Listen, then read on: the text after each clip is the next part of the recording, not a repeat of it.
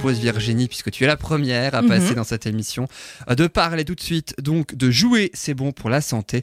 Je rappelle le titre de ta rubrique, la bienveillance dans la famille. Quel bonheur.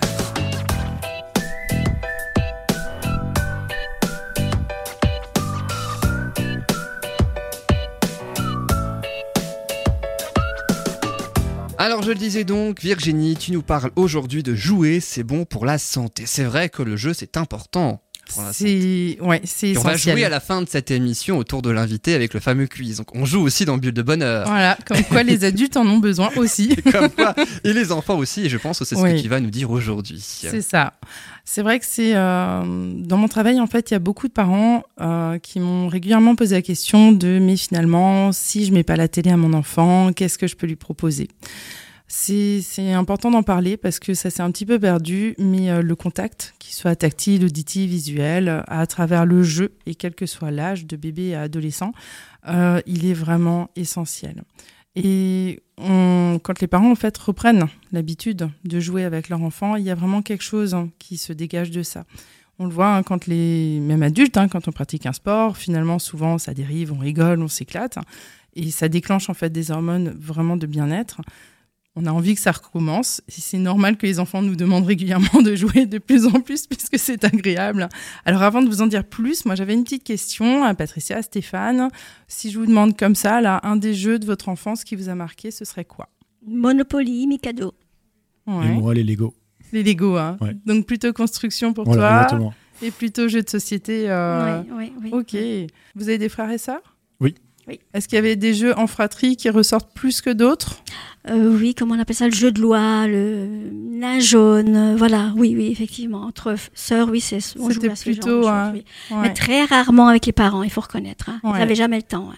Ouais, c'est souvent le- la problématique. euh. Mm. Et pour toi, Stéphane? Bah, moi, c'est pareil. euh, ouais, le, le jeu de loi et beaucoup les Lego, toujours. Les, Lego ouais, avec mon frère. Et, euh, et les parents, c'était plus tard avec le Scrabble.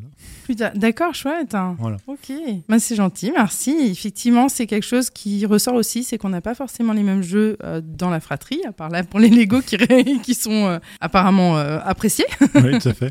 Mais euh, il y a des jeux qu'on peut faire seul, des jeux euh, qui seront privilégiés dans la fratrie, et d'autres effectivement qui vont être familiaux ou des moments passés juste avec le parent et l'enfant, ce qui est vraiment aussi important. À travers le jeu, alors quand ils sont tout bébés, c'est vrai que C'est on- beaucoup plus facile quand ils sont tout bébés parce que l'enfant vient d'arriver et on a encore du temps pour lui, on Oui. prend du temps pour lui et on a envie de jouer avec lui, Ouais, de se rapprocher, d'avoir ce contact physique pour lui, pour nous. Et c'est ça pour beaucoup de parents. Alors qu'après, ils deviennent plus grands et les enfants sont autonomes et du coup, bah, du coup bah, on les laisse de Il y a- côté. il y a de l'autonomie et il y a souvent en même temps ce besoin de temps hein, pour faire le ménage, pour faire le repas, mm. parce que bah, il faut travailler, que quand on rentre, voilà, et, hein, la journée, il y a la euh, vie, hein. voilà, il y a tout ça. Mais c'est vrai que je dis souvent aux parents, si on prend vraiment le temps, c'est pas une, c'est pas une quantité, hein, ça va Mhm. être la qualité de temps qu'on va donner à son enfant. Si on se dit, bah voilà, là, cinq minutes, je ne pense plus à tout ce qu'il y a à faire, mais on se pose et je te donne ce temps-là à toi. Mais c'est juste magnifique parce que l'enfant, il va se nourrir, il va se sentir bien et il va moins solliciter ses parents par après. Mais ça, il faut vraiment jouer le jeu. Pas de dire, attends, je joue avec toi, attends, je fais vite à manger, attends, je reviens jouer, attends, parce que là, on interrompt, on coupe. Du coup, c'est pas bénéfique ni pour le parent, hein, c'est source de stress, ni pour l'enfant. Par contre, si on donne vraiment ce moment-là, l'enfant, il s'en nourrit. À partir du moment où son réservoir affectif, il est plein, voilà, il est capable de patienter pendant que son, son parent est occupé. Et ça, c'est vraiment quelque chose qui est appréciable. Souvent, les parents avaient peur de ça, c'est j'ai pas le temps. Mm. Je perds du temps. Mais finalement, on perd plus de temps à rebondir X fois avec l'enfant qui va solliciter qu'à lui consacrer un temps à lui. C'est la raison pour laquelle beaucoup de parents mettent les enfants devant la télé pour ça. éviter effectivement de s'en occuper. hein. Oui, c'est ça. C'est alors voilà les écrans. Aujourd'hui, on en parle de plus en plus hein, sur euh, Oui. euh, dans les chroniques. D'ailleurs, ça a déjà été fait. et C'est génial parce que c'est c'est vraiment nocif pour l'enfant. Mais c'est souvent euh, par manque de connaissances, peut-être pour certains parents. C'est par manque de temps parce Par que ça facilité. fait par facilité. Ça fait office de gardienne. Ouais. voilà, il y a la télé mais, Gratuite. euh, gratuite. hein. Mais les enfants après sont des boules de nerfs et c'est bien légitime hein, puisque euh, c'est comme ça. hein. on les hypnotise avec la télé, c'est nocif. Ils sont électriques après parce que dans leur corps ça se passe comme ça. C'est pas juste un caprice. Donc finalement, en fait, le parent, il gagne pas vraiment du temps puisque souvent par après, euh, l'enfant va être vraiment nerveux. Donc, va- Ingérable. oui, ingérable. Donc on va reperdre du temps à s'occuper de lui. Alors que tout petit, finalement, on va, on va pouvoir développer ce côté visuel, tactile. On peut faire des massages, on peut faire des activités sensorielles, on peut, il y a la musique, il y a tellement d'activités à faire avec son bébé. Et quand il va grandir, en fait, il suffit de suivre son développement. Après, il y a tout ce qui est motricité, motricité fine, les chansons, les comptines, ils sont demandeurs, les petits. On va grandir, grandir, on va arriver sur effectivement l'enfant qui aura besoin peut-être de découvrir tout ce qui est jeux de société. Et ça, c'est aussi vraiment intéressant. faut pas oublier que son principal besoin, ça va être de bouger. Donc, faut penser à lui permettre ça. À partir du moment où on garde un enfant euh, à l'intérieur, on lui dit, ben non, là, tu peux pas, là, tu peux. C'est normal aussi que ce soit compliqué pour lui, en fait. Mhm. Et c'est, on peut créer hein, dans sa maison, dans son appartement, des petits parcours. hein. C'est, tout bête. hein. Je veux dire, on met une petite chaise, on met ceci, on met cela. On dit, allez, tiens, on escalade, on machin. Eux, ils sont demandeurs et ils l'apprennent très vite. Et après, ils le reproduisent ensemble ou même seuls. Et ça, c'est aussi vraiment chouette parce qu'ils peuvent se défouler. On leur permet, voilà, tiens, maintenant, là, je t'autorise. C'est bon, tu peux, tu as ce temps-là. Par contre, après, voilà, bah, on passe à table ou après, il y a peut-être les devoirs ou ça va dépendre de l'organisation. Faut temporiser la journée, quoi. C'est ça. Ouais, c'est important. Ils en ont vraiment, vraiment besoin. Et dans le jeu, euh, quand je parlais d'hormones, en fait, on a l'ocytocine hein, qui va être euh, l'hormone vraiment de l'attachement. On va la retrouver euh, au niveau des câlins, au niveau des massages. C'est Le vraiment, contact alors. Là, c'est le contact, hein, plutôt Ouais. physique alors. C'est le hein. contact physique, mais ça peut être aussi, par exemple, visuel. Si quelqu'un va regarde l'autre personne tendrement, il y a déjà quelque chose qui se Mhm, passe. mhm, mhm. Donc c'est vraiment ouais, de l'ordre de l'affectif. Après, la dopamine, ça va être tout ce qui est plus dans le mouvement. Donc ça, c'est aussi vraiment chouette pour les enfants. La sérotonine, ça va être l'hormone euh, de la bonne humeur. Donc ça, c'est aussi important pour eux, ils en ont besoin. Euh, dans ta chronique, tu parlais d'addiction, justement. euh, celle-ci, elle va réguler et empêcher certains comportements addictifs aussi. Donc, c'est important de la sécréter. Il y a l'endorphine. Alors, celle-là, elle est aussi vraiment chouette. Et c'est vrai que l'exercice physique, c'est pas le seul moyen de relâcher en fait des endorphines. hein. Il y a sourire, manger certains aliments aussi. Je suis pas en train de dire qu'il faut se gaver, hein. mais euh, en petite quantité, ça peut être bien. Discuter. Certains aliments, c'est-à-dire? Alors ça, ça va être finalement propre à... Il y a certains aliments, euh, je n'ai pas la liste là, je voudrais pas dire de bêtises, mais euh, rien que le fait des fois de manger ce qui nous fait du bien, on va le secréter. simplement le Ouais. plaisir. Mhm. Ouais. Et ça, c'est... Le côté sensuel, éveiller le côté Aussi. sensuel alors. Ouais. hein. Et ça, ça peut être voilà, une petite touche, c'est pas du tout euh, dans l'ordre de se gaver, mais des fois, ça peut être bénéfique. Donc toutes ces hormones... Pardon, toutes ces hormones, on va les retrouver en fait à travers le jeu parce que finalement on rit, il y a un échange, on peut être dans le mouvement, on peut être euh, aussi dans la curiosité, ça développe énormément de choses et les enfants sont demandeurs de tout ça. Donc c'est vraiment quelque chose euh, pour moi à mes yeux parce que j'ai commencé en tant qu'animatrice périscolaire, j'ai toujours été dans le jeu, que ce soit avec mes enfants, avec les autres. C'est quelque chose qui est bénéfique, Quel que soit l'âge. quel Donc, que soit l'âge. Tout, tout, tout, tout, tout petit déjà. Oui, on démarre tout petit et finalement il suffit de suivre le Ils développement sont de son demandeurs. hein. Moi, je le vois aussi Ah par ouais. ailleurs. Là, je le vois. Et les ados, parce que souvent les parents disent ah mais mon ado euh, il est enfermé, il y a l'écran, ils ont besoin de ça. De jouer, oui. Ah ouais. Moi, j'ai, euh, je suis famille recomposée, donc Mhm. euh, avec ma femme, hein, elle a aussi des enfants, donc euh, il a fallu les, les souder. Et c'est Ouais. vrai que les jeux en société, c'était magnifique. Quoi. Ça crée quelque Ah chose. oui, hein. alors là, on s'est éclatés tous, c'était excellent. Ah, c'est chouette. Même s'il y a des mauvais joueurs. Eh ben, les mauvais joueurs, finalement, ils ont tendance peut-être à rentrer un peu dans le jeu parce qu'ils se sentent un peu à l'index et du Ouais, coup, comme ils veulent s'intégrer, eh ben, ils viennent. Surtout ouais. s'il y en a, s'il y a beaucoup d'enfants, quoi. Ça fait un peu Ouais. le genre euh, colonie de vacances, quoi. Ouais. Et donc, euh, nous, on, on aimait bien jouer au Times Up. C'est pas mal aussi. Ça crée de l'ambiance. Ah oui, pour créer de l'ambiance, ça crée de l'- Et puis là, dans... c'est chouette du coup que tu en parles parce que dans le fait d'être une famille recomposée, c'est pareil chez nous. C'est mes quatre enfants, mais euh, les deux plus jeunes sont de ma seconde union. Ils sont, ils sont soudés depuis toujours, mais c'est vrai qu'on a toujours beaucoup joué avec eux. Et pour les familles recomposées, je pense que c'est bien aussi de d'en parler, de le préciser. Le jeu, ça peut être vraiment chouette pour ça. Mm. Quoi. Et Il faut qu'ils partagent grand- des émotions ensemble. C'est ça Les enfants des deux familles, enfin, des deux familles, euh, ils en sont plus que dans une, mais Oui. je veux dire, euh, il faut qu'ils partagent des choses Ouais. pour créer le lien, justement. Et la même chose finalement. Ouais. La même chose.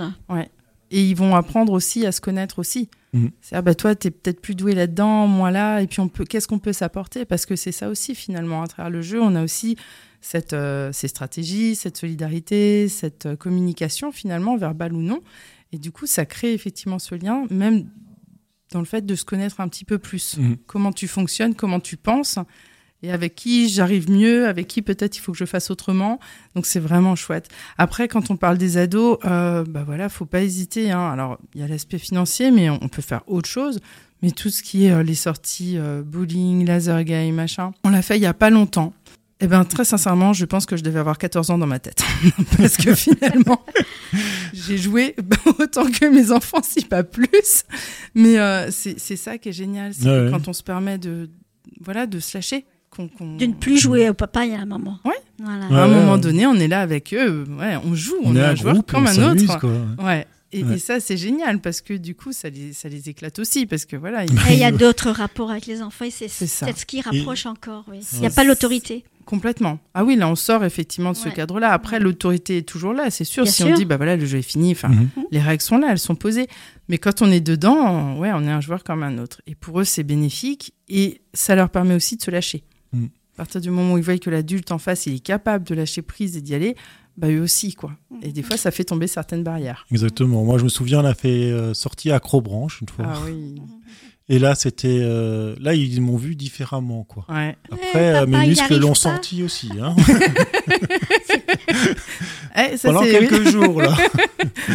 Oui, le, le corps, il n'a pas forcément 14 ans. non. Mais euh, c'était franchement une super expérience. Ouais. Ils ont un autre regard, effectivement, qui est porté sur le parent. Ouais. Est-ce que du coup, vous avez tous les deux donc des enfants? Oh là là, oui, oui, oui. La mienne est déjà bien plus âgée et, et, et je suis même grand-mère. Donc maintenant, je redécouvre effectivement les plaisirs du, du tout Ouais. petit et je me rends compte qu'effectivement, même à cet âge-là, ça me- j'avais complètement zappé, complètement oublié toute cette tranche de vie et là, je me rends compte qu'effectivement, mais il est demandeur, il est Ouais. Il en veut toujours et il s'intéresse à tout. Et donc effectivement on s'amuse avec des petits hochets ou petites déjà Ouais. les comptines. Il comprend déjà il entend déjà les comptines et ça le fait rire ça le fait sourire. Une petite comptine euh, voilà. Je vais pas me mettre à chanter mais c'est c'est vraiment un plaisir. Cette comptine en permanence dès que je vois qu'il est un petit peu tristounet Ouais. pour une raison ou pour une autre hop et ça le sourire repart et c'est magique hein, de Ah, jouer du sous contact euh, voilà. C'est ça, et puis c'est rassurant effectivement pour l'enfant, parce que là, du coup, euh, dans la comptine, finalement, il y a ce côté où, ah, ça y est, je sais que je vais pouvoir m'apaiser. oui Ouais. Et puis je le touche en même temps. Et donc Ouais. il y a le contact, il y a, il y a la chanson, il y a la découverte, il y a plein de choses. Oui, c'est ils sont de plus en plus éveillés. C'est magique, et oui. euh, c'est vrai que euh, il faut vraiment pas hésiter. Euh, On a parlé de beaucoup de choses. Il y a tout ce qui est artistique, créatif, bricolage, et tout ce qui est invention. Alors je suis pas en train de dire laisser tout faire. hein. Il y a peut-être des dangers, des choses à éviter.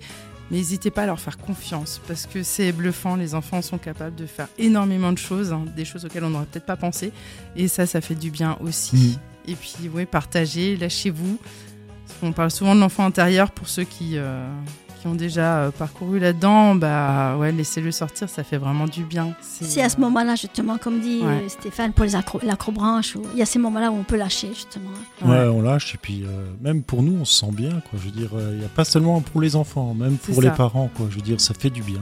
Ça fait du bien. C'est vraiment, ça déclenche les hormones chez l'enfant, chez le parent. Et du coup, effectivement, ouais, on est plus léger. Mhm, on est plus léger, ouais. On a aussi plus d'énergie pour ce qui nous attend après, peut-être de la routine du quotidien, qui reprend à un moment donné, c'est vrai. Voilà.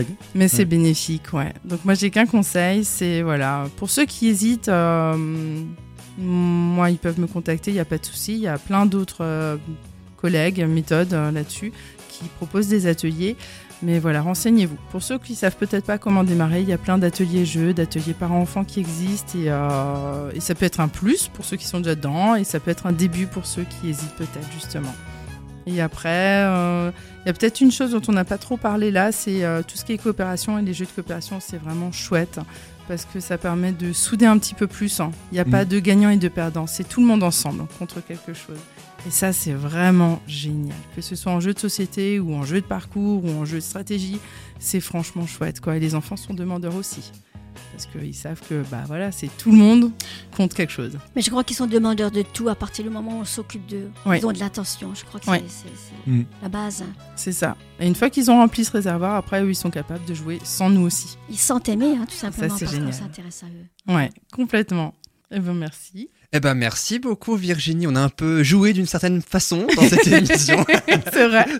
C'est- un petit peu ça après le jeu plutôt à la fin de l'émission, mais en tout cas, euh, on sait. On peut rappeler aussi que ton site internet c'est l'envolée positive Oui, ça. .com.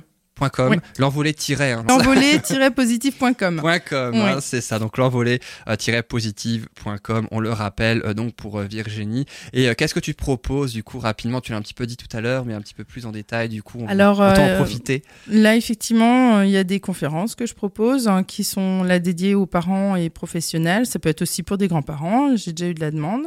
Les ateliers parents-enfants, des ateliers enfants. Donc, ça va être aussi des stages pendant les é- pendant l'été, Euh, ça va être des ateliers ponctuels hein, sur différents thèmes, des ateliers que je propose aussi des fois avec euh, une collègue euh, sophrologue, des ateliers avec différents partenaires et après euh, tout ce qui est de l'ordre en fait des ateliers mais ciblés vraiment sur les parents et professionnels qui ont envie d'évoluer. Donc là c'est un cycle de huit ateliers où on est vraiment dans du développement personnel. D'accord, et plus d'informations sur ton site www.l'envolée-positive.com. Tu as parlé de ta collègue sophrologue. Oui. Ça tombe bien, on a une sophrologue dans l'équipe. C'est magnifique. Quelle transition Où ça exceptionnelle. Où ça C'est vrai, on se le demande.